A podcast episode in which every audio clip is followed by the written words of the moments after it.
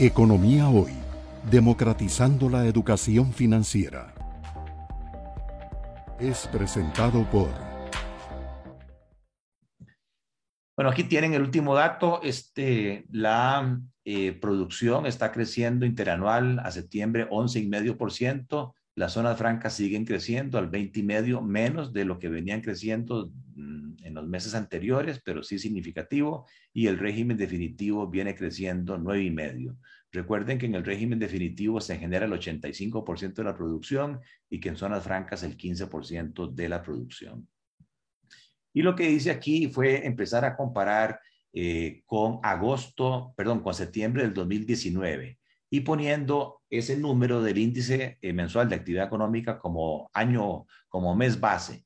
Ahí el índice vale 100 para ver con el índice que había agosto 20 y agosto 21 eh, qué está pasando. Y entonces sí ven que tanto a nivel de la economía total como en el régimen definitivo hubo un desinfle de la producción real prácticamente de seis puntos porcentuales y en el caso del régimen definitivo de ocho puntos porcentuales, pero las zonas francas no sufrieron incluso bajo pandemia. Las zonas francas lograron recuperarse más rápido y crecer en el año 20 eh, comparado con agosto del, eh, perdón, con septiembre del 2019, un 6% más.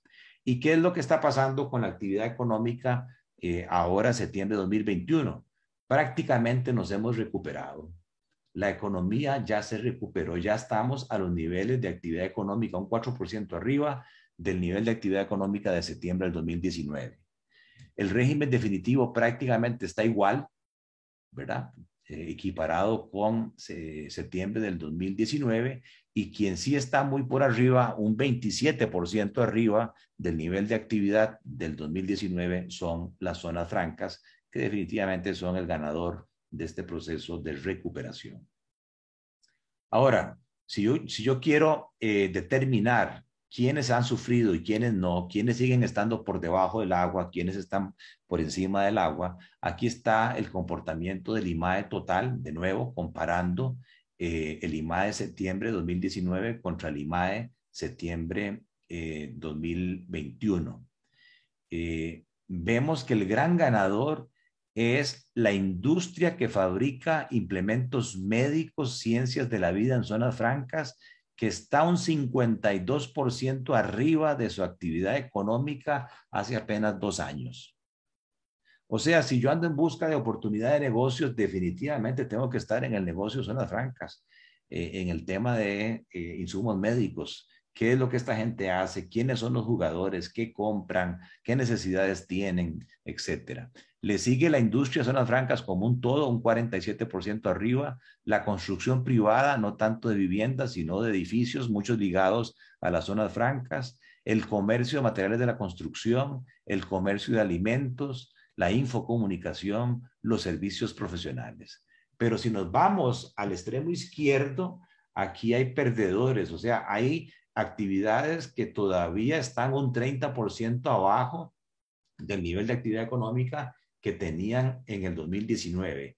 Pero lo interesante de este dato de ayer es que por primera vez el turismo, hotelería y restaurantes no son el último, ya están en una posición tercera, porque sí empieza a aumentar el número y la llegada de turistas.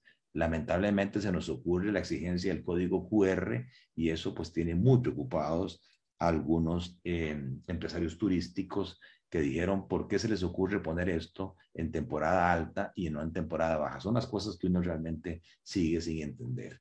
Y los dos farolitos son el comercio de otras actividades y la construcción pública. Son las dos que siguen sumergidas a un 30%. Pero también el comercio de vehículos, toda la parte pecuaria, el comercio del goyo, gallo, eh, la administración pública, el transporte. Y el resto, pues ya estamos al lado derecho del promedio de la economía. Bueno, este es el comportamiento de la economía como un todo y aquí pueden ver cómo el turismo ha sufrido. Este, el peor momento fue cuando sus ventas se le cayeron eh, un 60%. Eh, esto está agosto, no lo he actualizado a septiembre. Como vieron ya, esto está un 70 y resto por ciento. Economía hoy, democratizando la educación financiera.